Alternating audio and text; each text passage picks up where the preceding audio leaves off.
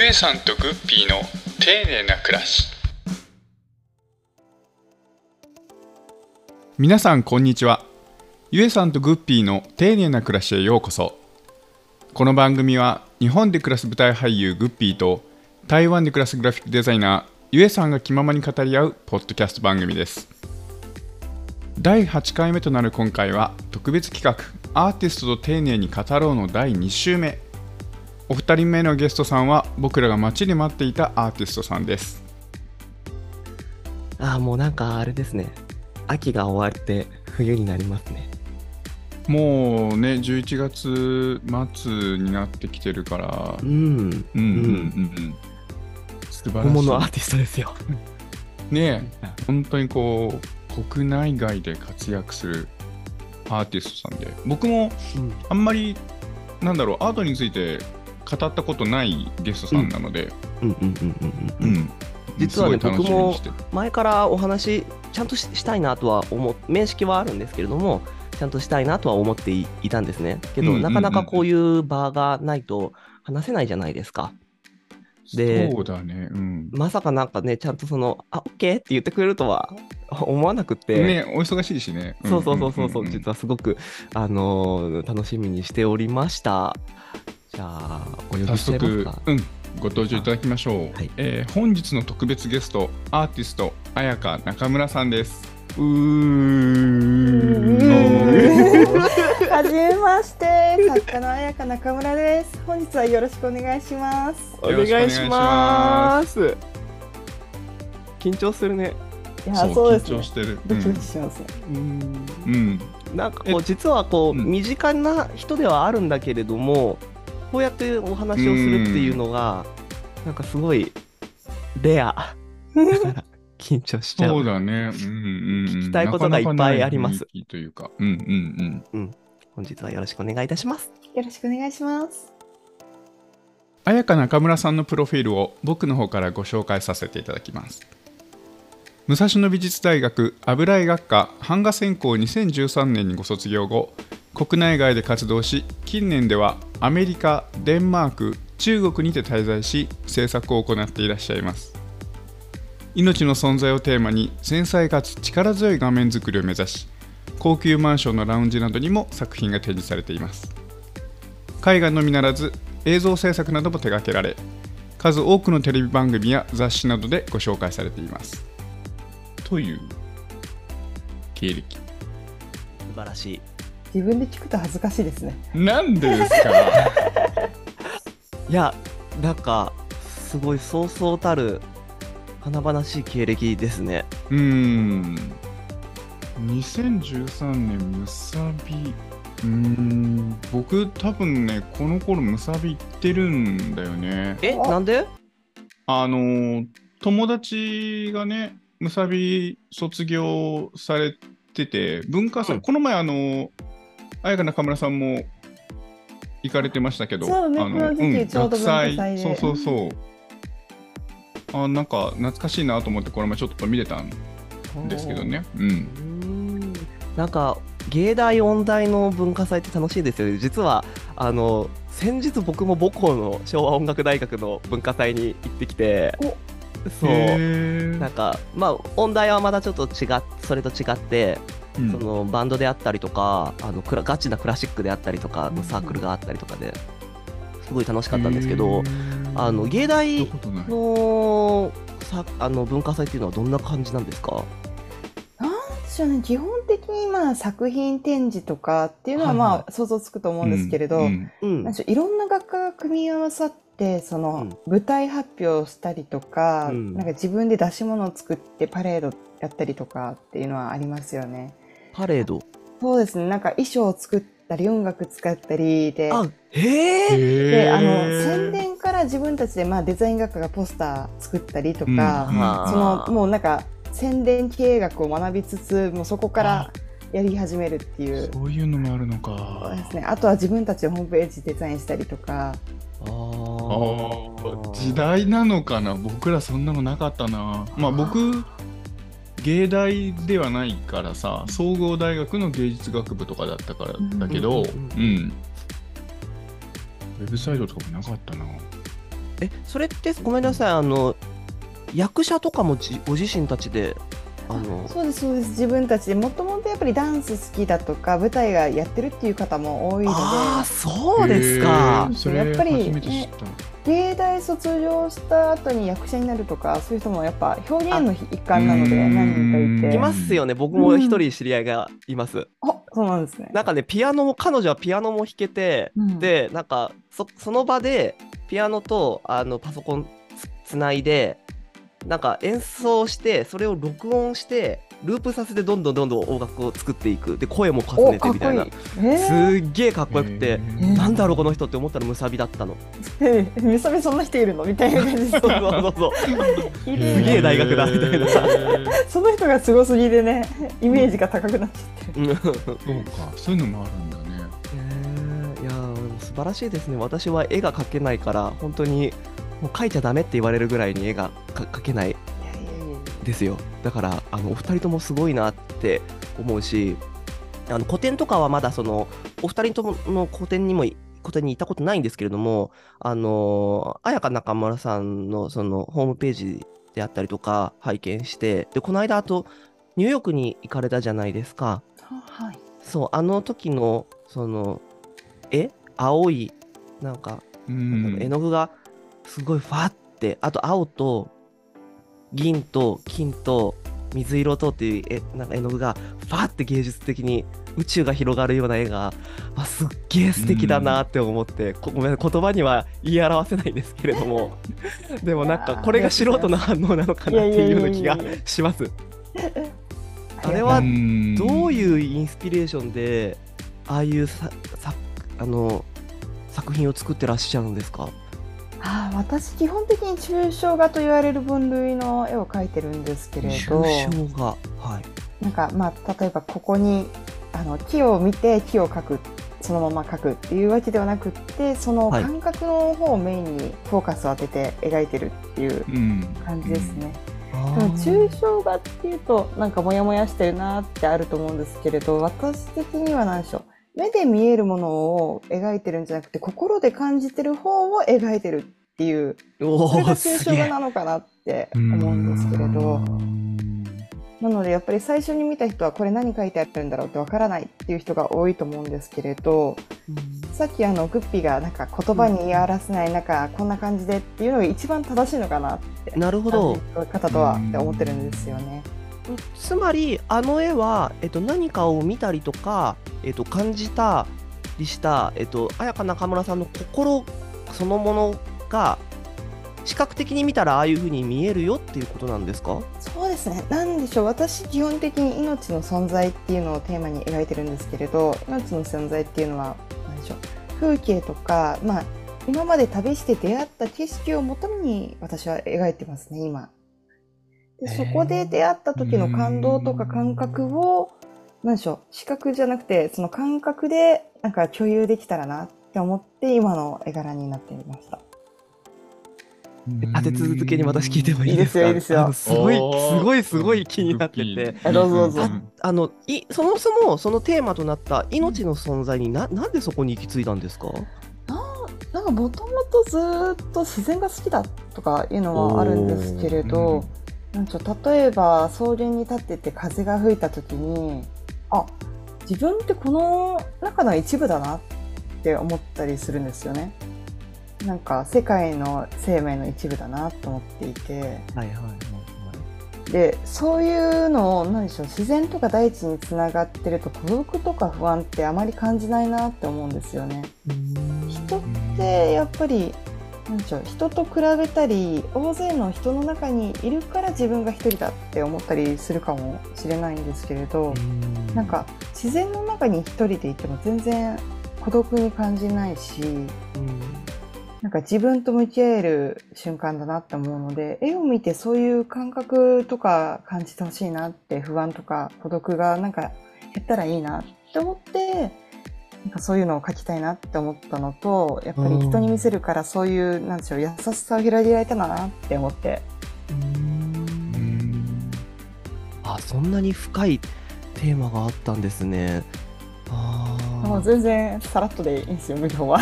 いやいやいやいやいや。ででもなだからこそそういうなんかその確固たる思いがあるからその絵が絵にななんていうのかな。なんか重みがあるっていうかなんかさらっとは見れなくって、あの生で見たいなと思う思うんですけどもなんかこうななんだろうな。なんか迫力っていうかずしんとくるものがあるっていうか見見る人にとって、うん、すごいなんかこう説得力があるあるっていうか、あー嬉しいです。うん、そういう感じですねでもそれはその中村さんの意志がすごく強いからそういう風にお客さんは感じるんだろうなって思いました今のあ話を聞いて。りがたい。なんか同じあの、まあ、そのアートの界隈にいるゆえさんからして綾香中村さんの絵っていうのはどういう風に映るんですか？僕ね何回かあの中村さんの個展だったりとかグループ展とかねあの拝見させたんさせていただいたんだけえどー、いいな。そうなんかね力強さもちろんあるんだけど風とか海とか力強いけどこうすごい繊細な部分も感じられるし、うんうんうんうんうん。うんうん、なんかうーんなんだろうあの展覧会に行く前は SNS とかあの綾香中村さんのウェブサイトとかで作品どんな作品描かれる方なのかなって見てたんだけどはいはいはい。作品本体を前に立つとやっぱこう、うん、圧倒される。大きいんですよね。絵勝手になんかすごく大きな絵も描かれてるようなイメージだったんですけど大きいってその大きさ。サイズ。い。やサイズもいっぱいありますよあね。あーそうなんですね。うん、まあ、できることはずっと大きい絵描いてたいですけど、さすがに場所もねっていう。あー。あでも大きい絵が好きなんだ。今好きですね。エネルギー注げるのでね、全身で。へー。いやなんかすごいいいなー。いいなーすごい。でもエネルギー注ぐってやっぱりそれだけの体力も要すでしょそうですね。やっぱ展示続くと体重減っていくのでね。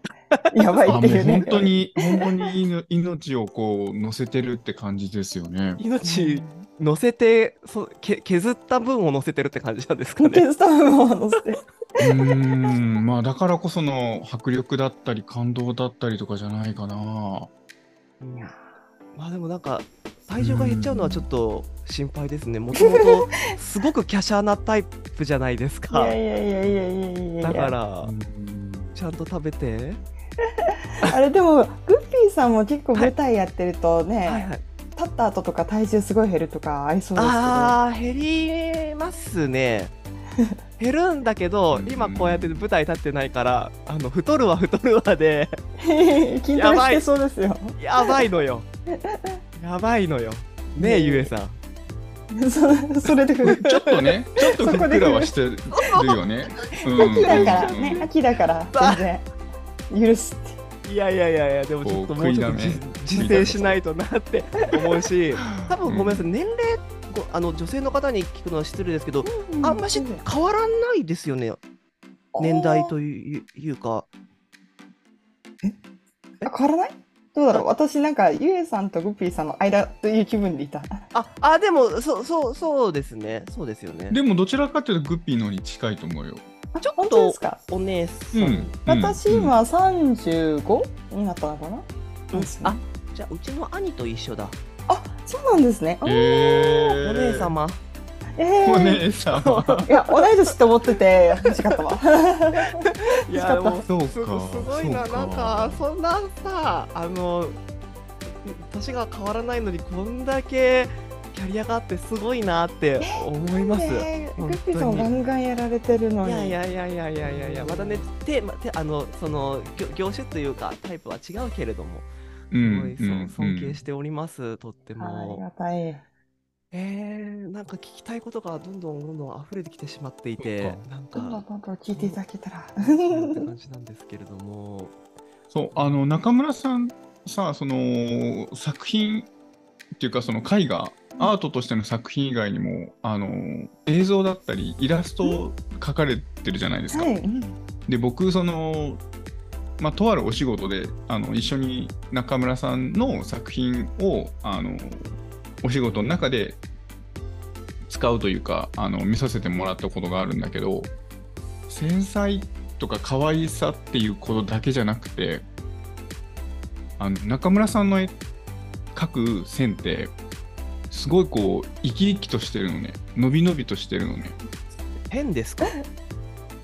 あれは何で描かれてるんですか？私な何何の絵でしょうね。何に描いてました？小鳥？あがこう並んでるのとか飛んでるのとか。あうーん。確かにあの時ちょっとシンプルな線で描いてなんか一色二色でささっと塗ったようなああそうそうそうそうそう。そうですそうですそうですそうですそうですそうですああいうの大体ボールペンとかで描いてますね。ボールペン。お鉛筆じゃないんだその鉛筆の時もありますしボールペンの時もあるって感じですかね。多分その小鳥の時は小さい絵だったんで、細めの線が欲しいなと思ってボールペンでささっていう感じで。いろんな絵を描かれるんですね。すべてそのあの抽象画ではなくって、そういうなんかえイラえゆうさんイラストっていうんですか？そうです。うん、カットというかイラストだよね、仕事をしながらはい。だからそのなんだろうアートとしてのこう作品っていう目じゃなくてやっぱこうどういうふうにあのクライアントに見せるかっていうあの絵の見方になっちゃうんだけど仕事上仕事で使う時はねうん。うん。だけどなんかねあのすごいそのクライアントさんが羨ましいなと思うぐらいなんかこうデザインしてて楽しかったのねいやー嬉しいそう言ってもらえると。そうどこにどういう風に配置しようとかこうすっごいねワクワクするイラストだったんだよね。ああ。そう。そう。だからデザイン今でもデザインしてた時のワクワク感っていうのをちょっとこう思い出すとこうちょっと高揚するぐらい。へうん。中村さんのねイラストをこう触るっていうのもねちょっとこうおこがましい気もするんだけど 仕事してる時にねそうカットそう、してね配置してくださいみたいな。いうん、でもね本当に楽しかったやーでもそう言っていただけると作家日和につきめくっていう、書いてよかったって思いますね。で同時にやっぱこうイラストレーターとしてはイラストレーターの自分としてはいいなって思う恐縮です。うんまたなんかタ楽しいイプ楽しいが違いますよね。そのゆえさんと中村さんああって。全然違ううんうん。ね、ゆえさんの描かれるイラストはもう線がすごい綺麗で丁寧だなーって思って。うんそうだねそう私はなんか例えば塗るとかこの枠内に綺麗に色を塗るっていうのはもう無理っていう、少ないへーここの枠内に綺麗に一つずつ色を塗っていくみたいなあ、そうなんだ。あもうなんか集中力が欠けちゃうっていう。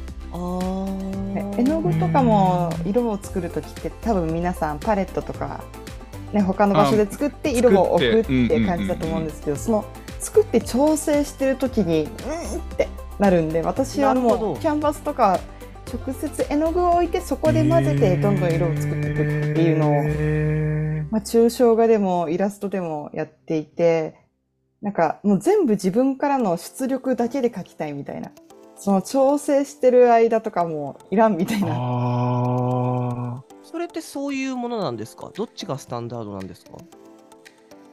スタンダードっていうかみんながやる。ーやり方としてはいろいろでしょうけどね。ね、多分でも小学校とかで習う場合はまずパレットに絵の具を出して、うんうんそこで色を混色して置いてくださいみたいなはいはいはい。うんことだと思うんですよね、私それ小学校の頃からできなくて。ああ、あー。キへャンバスの上でやってたら先生に怒られたけど今がそれが画風になってるからよかったって感じですよね。えー、怒られたのなんかそんな表現の自由を。いやーでもやっぱり多分混色の授業をやらせたかったのかなって。その色を作るうん。ねまあそれをダダ蒸ししていく 方向で。なるほどね。うん。あとはなんかそのね混色した色を大量に使いたい時とかはさ別のところで混ぜてそれをこう使い続けるとか、高校とかでもその絵描いてる友達とかは大量にそれをその例えば茶色の茶色なら茶色を使いたいっていう時とかは別のところでこう混ぜてうん。で同じ色をずっと使うようにそういうこうつくまとめて作ってねなんかこうちょっとしたこうタンクみたいの入れてた、だタンタンクですか、からそれぐらい使いたいってことね。大きいキャンバスに同じ色をずっと使いたいって場合はうん。別のところにまとめて貯めて使ってたんだけど。うん。えー、なんかさ僕なんかさそのやっぱし素人だから中高え？高校生の時って技技術あったのかな？でも選択だからないのか？なんかもうほんとこういうさ細い絵の具のチューブのイメージしかないの。そのチューブをいっぱいチューチューチューチューチューチューチューってやってタンクに溜めてくってことですか？あもうねあのでっかいのあんの。ああるんだ。あのまあそのチューブのでっかいのもあるしはいはいはいはい。こうなんななんていうんですかミニタンクみたいなそうそうそうそう。手の大きさぐらいとか。うん。マジ？あのカップっていうのかな。はあ。うん。そうそういうのもある。いや、それ多分結構皆さん知らないんじゃないの？私だって知らんもん。ああああ、なるほど。うん。中学校ぐらいからそういうの見てきてるからなんかうん、大中小あるのは当然とか思う。なんならバケツぐらいのサイズもあるみたいなの。うーん。うん。そういうのってあれですか？世界堂とかに行けばあるんですか？そう、それぐらいバケツぐらいサイズだったらまだあるのかな、うん。世界堂とか。うん。私あとはもうそのカタログカタログ。もう専門業者になってくる。そうそうそうそうそうカタログ見てそうこの何ミリリットルとか何リットルをいくつ欲しいみたいなのとかやってた高校の時とかはねそうなんですね。なんか、あの、そそういうのさ、全然、もちろん購入もしないし、うんでもなんか、うん見るのは好きで、あ絵の具がそういうのがあるとは知らないんですけど、世界堂に行って、なんか文房具の回から見始めてとかって、たまに、たまにするんですそうワクワクするよ。ね、んんんそうそうそう。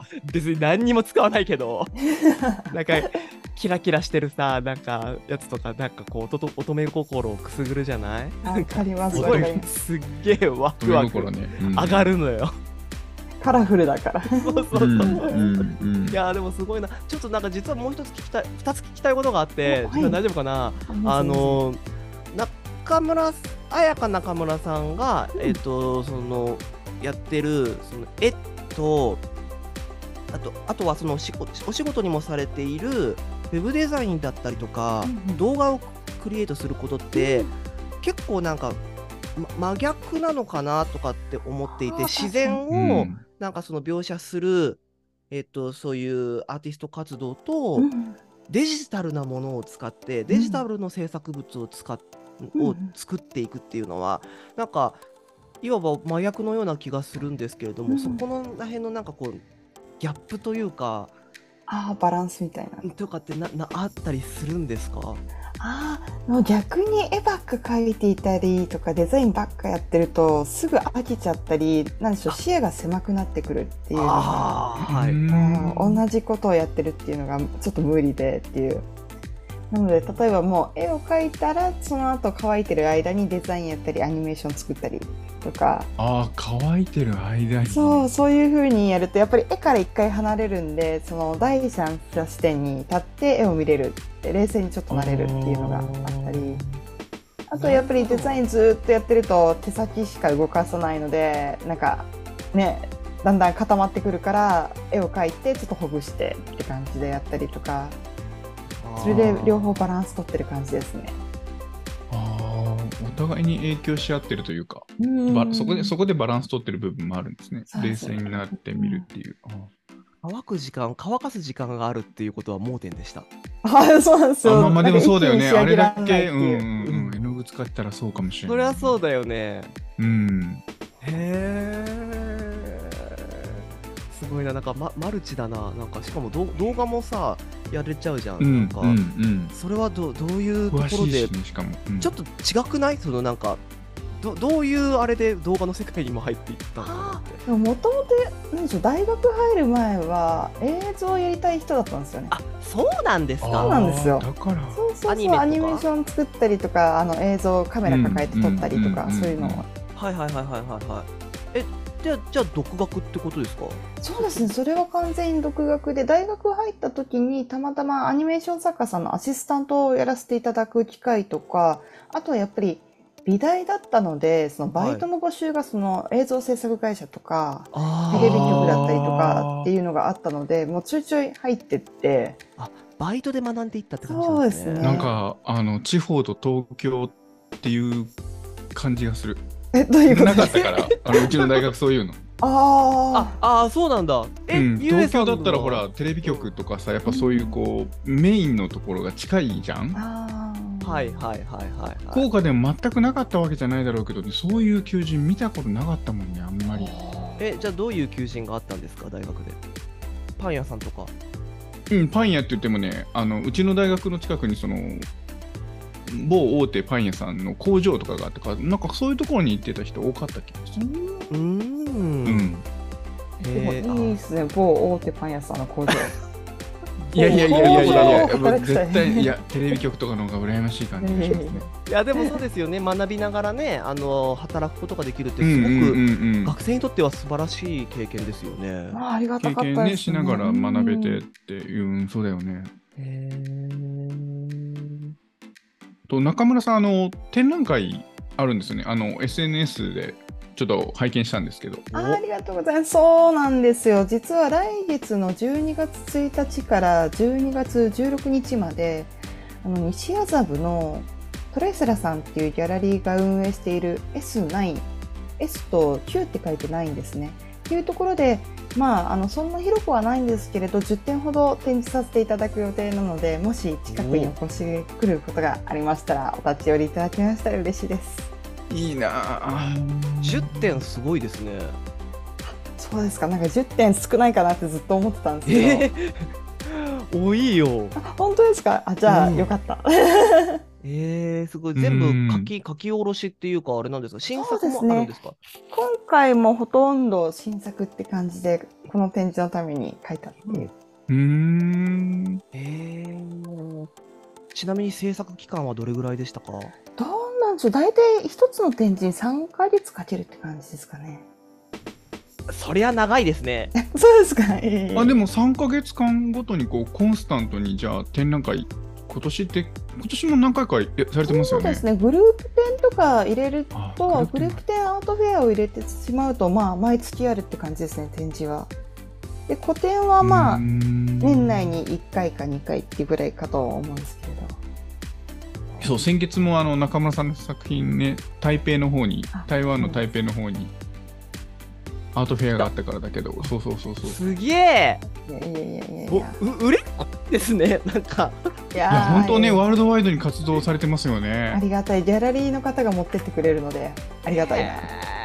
えー、すげえ。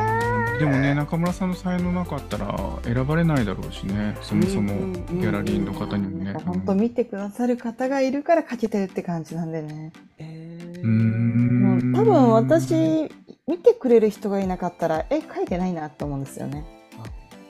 なんか趣味で絵を描くっていうよりはなんか人と話したいとか見てほしいとかそういう共有をしたいってところで絵を選んでるところがあるので。うん。コミュニケーションツールの一つみたそいうなですね。やっぱり、うん、その絵って自分よりも広く早く遠くに行けるものだと思いますし私がいなくなっても残るものだなと思っていん。てななるほど。こがなんかこうパフォーミングアーツとは違いますよね。あのミュージカルとか歌とかは映像には残るけれどもやっぱしその場でやったらその場で消えてしまう蒸発してしまうようなものだから、心には残る。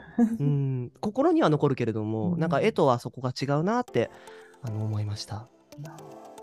なんかすごいでもあのインスピレーションというかもそうだしあのうん綾香中村さんのその絵に対する思いであったりとか、うん。うん歴史であったりとかそういうものがすごいなんかキラキラしたお話をたくさん聞くことができて、うんうんで、うなんか持ってもっとこうやって話してみるととってもあ気さくな方なんだなと思ってあのもっともっとお話もしてみたければぜひぜひ。うん。あのもっとなんかその生のあの絵を見てみたいなって生綾香の絵を見てみたいなってお思いました。生綾香何でも生をつけりゃいいってもんじゃない。生生生。いや僕自身生がグッピーあの生グッピーって香なんかそのうんうんうん。生のグッピーを生グッピーって言ってるんですよ。舞台の何？舞台に乗るのではなくって生の。素の素のね。素そうそうそうグッピーをね。生グッピー。うんだからうんうん。うん生綾香を私見てみたいなって。もうぜひぜひ刺身でも切り身でもみたいな。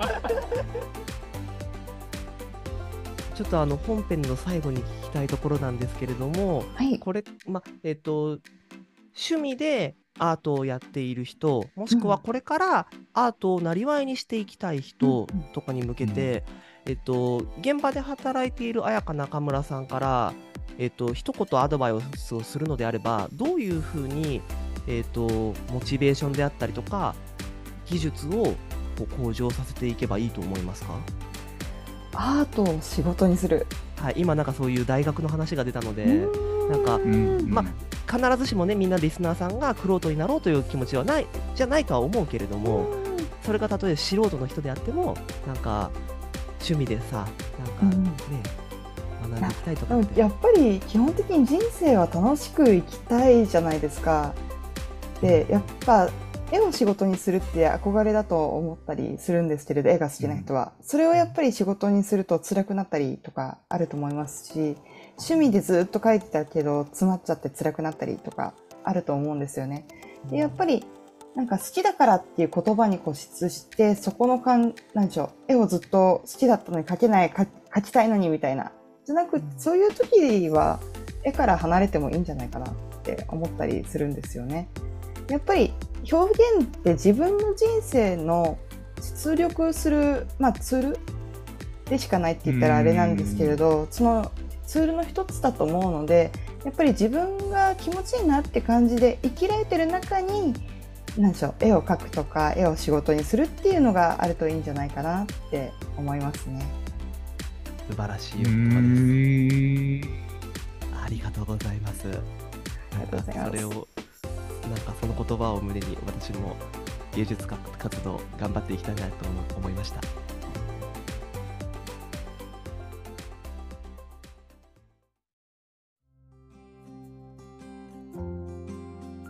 と中村さんにとって丁寧なものとか丁寧なこと大事にされているものって何かありますか？大事なこと、まあ、丁寧な暮らしをしたいとずっと思ってる人なんですけれどなんでしょうね自分と向き合う時間とか自分と向き合うことが丁寧なことかなって思いますね。響くいやなんか例えばコーヒーを朝一杯丁寧に入れるとかお湯を飲むとかってやっぱり行動としてあ丁寧な暮らしだなって思うんですけどその根源はやっぱり自分と向き合うことかなと思っていてなのでやっぱ自分と向き合った結果あ今日はハンバーガー食べたいって思ったらもう全然食べてもそれは丁寧かなって思うんですよね。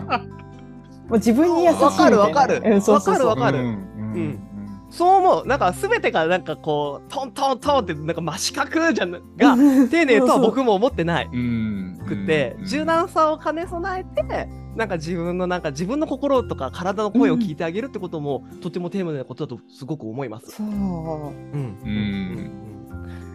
いやーなんかまたあのーあのお話ししましょうであなんかぜひぜひ時間があれば3人であのーご飯とかお酒とか飲んだりしましょう。ああ、じゃあもう、ゆえさんの方まで飛んでいきましょうか。おお 遠征しちゃうもうね、行きましょうよね。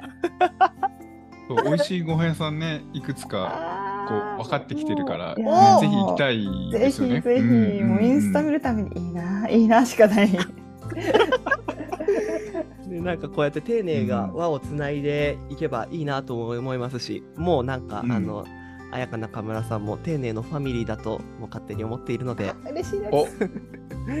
ぜひ一緒に遊びましょはい、ぜひぜひ。う。はい、うん本日は本当にありがとうございました。ありがとうございましたありがとうございました。はい、ここまでのお相手はグッピーと綾香中村と。ゆえさんでした。えまた次回お会いしましょう。バイバーイバイバーイまたねー